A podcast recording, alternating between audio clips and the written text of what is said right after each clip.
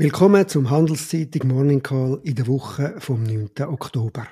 Unsere Namen sind Klaus Wellershoff und Markus Diemeyer.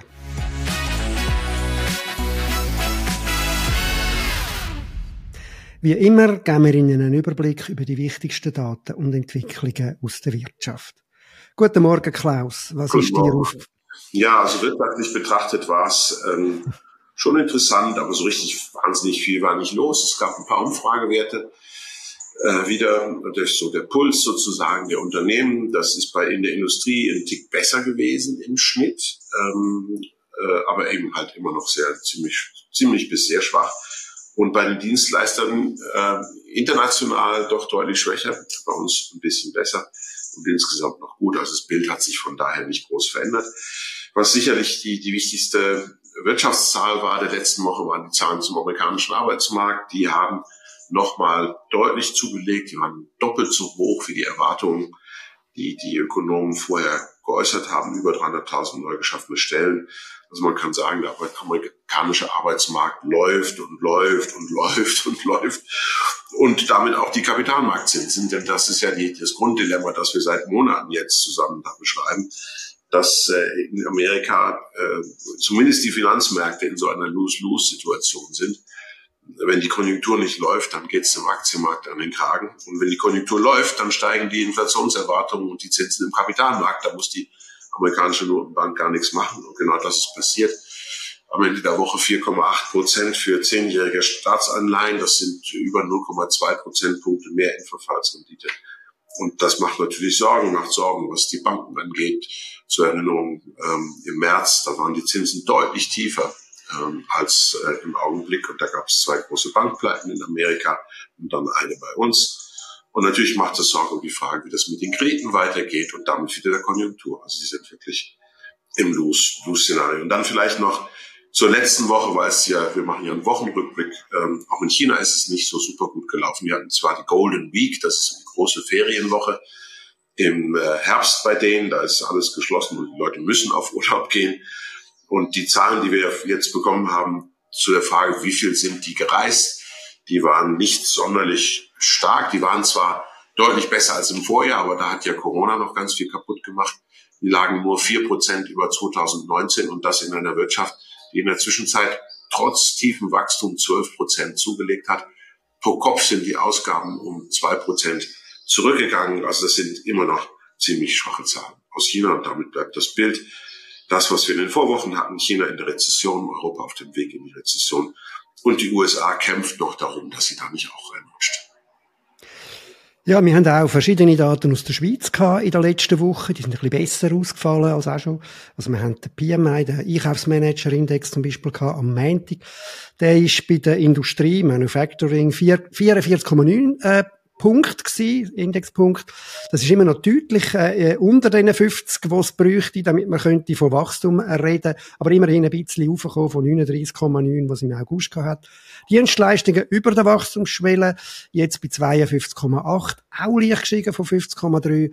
Man kann einfach sagen, Dienstleistungen gibt mehr ein Bild von der Binnenwirtschaft, Industrie mehr eins von der Ausrichtung von der Schweiz auf die Weltwirtschaft und da, du hast es gesagt, dort sieht es nicht so gut aus und da ist halt dann auch die Schweiz entsprechend betroffen. Interessant vielleicht, das erste Mal ist der rausgekommen jetzt auch äh, von den UBS-Ökonomen, vor allem von der CS, dort fährt man an spüren, dass halt der, der, der Wechsel, äh, beziehungsweise die Übernahme jetzt äh, immer mehr sich zeigt.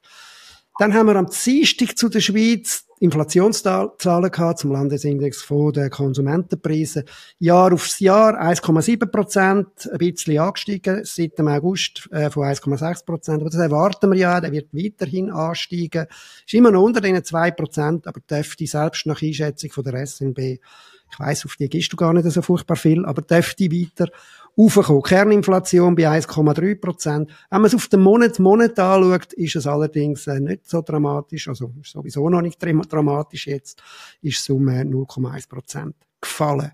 Dann haben wir am Donnerstag Arbeitslosenzahlen auch noch aus der Schweiz. Die sind immer noch sehr im positiven Bereich, also unverändert zum August. 2,1 Prozent, wenn man es saisonbereinigt anschaut, 2 Prozent, äh, wenn man einfach die ausgewiesenen Zahlen anschaut, das ist natürlich immer noch eine sehr tiefe Arbeitslosigkeit. Das sind die gemeldeten äh, Arbeitslosen, aber auch, wenn man die, die internationale Definition anschaut, ist die Schweiz immer noch in einem sehr positiven Bereich. Äh, dort sind es dann 3,6 äh, Prozent. Dort sind auch solche, die sich einfach äh, melden als arbeitslos durch Telefonumfragen mitgerechnet. Nehmen wir die Unternehmen, da ist etwas hervorgestochen letzte Woche. Das ist der Börsengang von Sando gewesen, wo aus, äh, ausgliedert worden ist aus Novartis.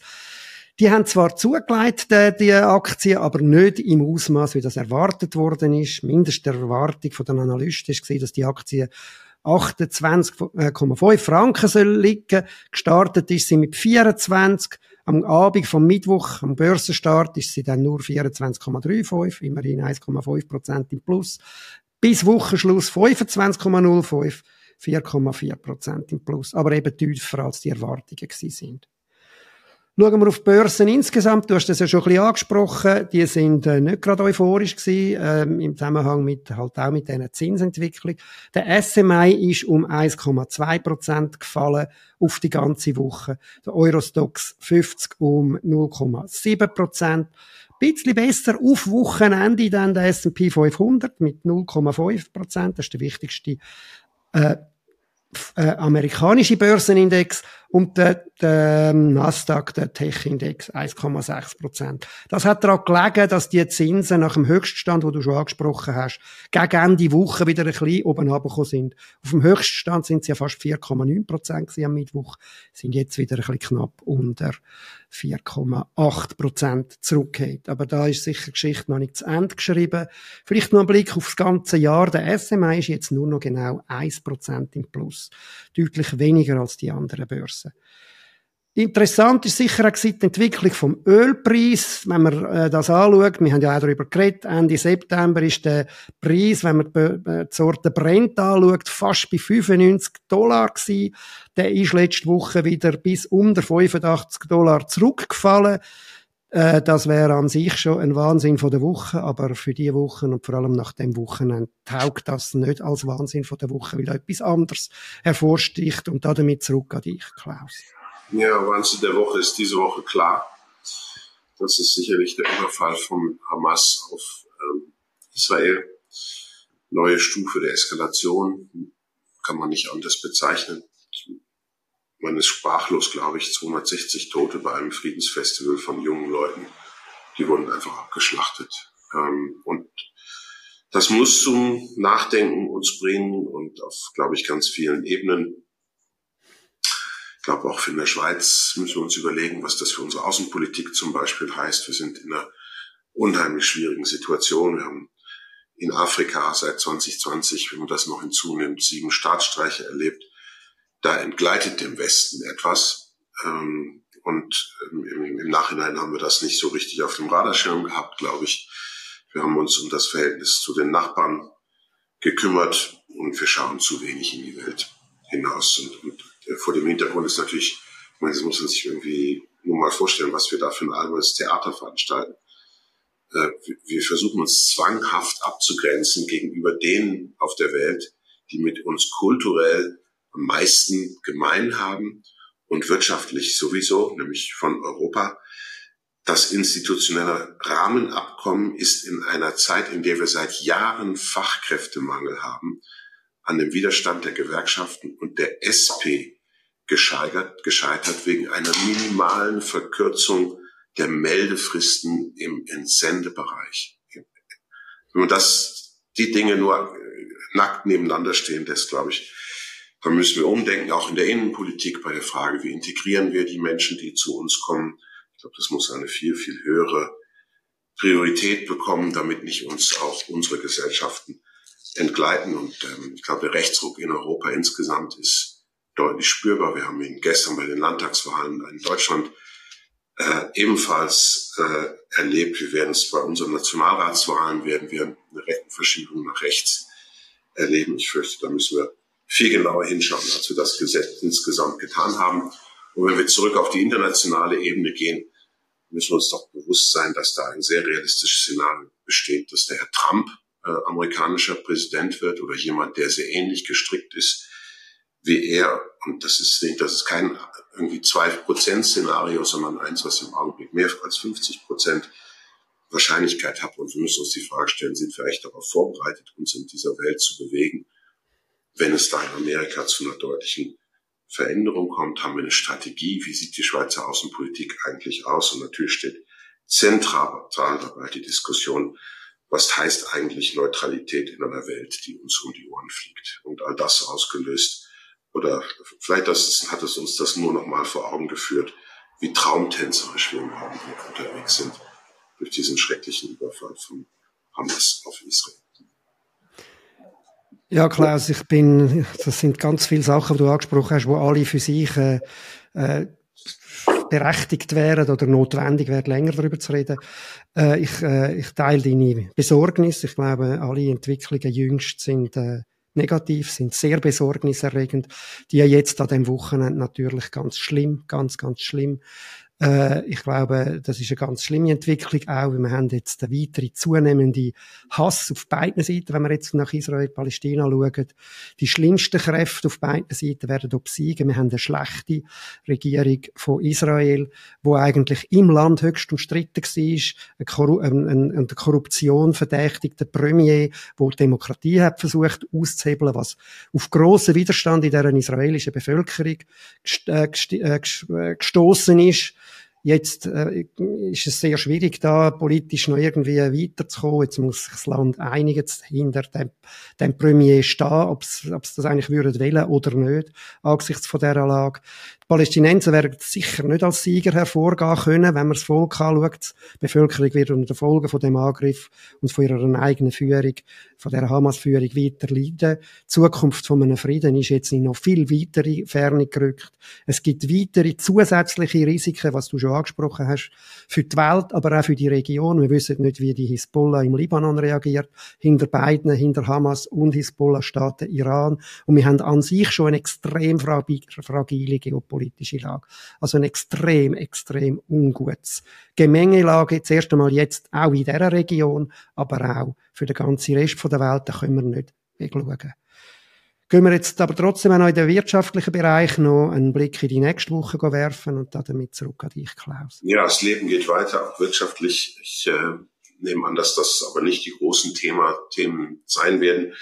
Der Kalender ist relativ dünn. Im, Im, Vordergrund steht wahrscheinlich am Donnerstag die Inflation in den Vereinigten Staaten von Amerika. Da haben wir am Anfang unseres Wochenrückblicks ähm, ähm, ja darüber gesprochen, was das für Wirkungen jetzt hat, wenn die Inflationserwartungen steigen auf die Zinskurve. Da war die letzte Meldung zur Kernrate der Inflation, die ja so ein bisschen den Trend eher vorgibt als die Gesamtrate lag bei 4,3 Prozent. Die Gesamtrate war drunter bei 3,7. Die wird wahrscheinlich steigen wegen der etwas höheren Erdölpreise. Ähm, und die große Frage ist, was macht die Kernrate? Also wenn die nicht weiter runterkommt, dann wird es im Zinsbereich sicherlich keine Entspannung geben und die Zinsen tendenziell vielleicht eher noch steigen. Und dann kommen eine ganze Reihe von chinesischen Zahlen am Freitag.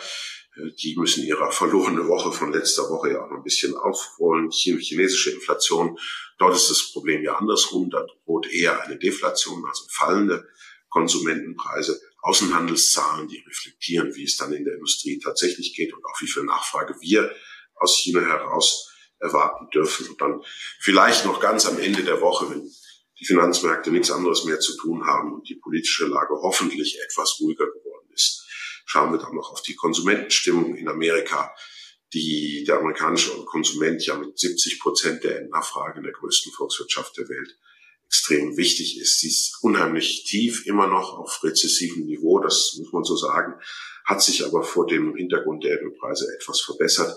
Das relativiert sich jetzt alles in dem Durcheinander. Ich könnte mir ganz gut vorstellen, wenn wir da keine positiven Zahlen bekommen. Ja, was haben wir sonst noch die nächste Woche? Schauen wir äh, auf, auf, so politischer Seite vielleicht. Es gibt eine Tagung vom IWF, vom Internationalen Währungsfonds. Die ist jetzt das mal in Marrakesch, in Marokko ja, da damit in einem arabischen Land. Ich bin gespannt, ob das irgendwie sich äh, zeigt. Dort kommt dann die Woche der Wirtschaftsausblick. Äh, ich weiß, du haltest nicht so furchtbar viel von dem.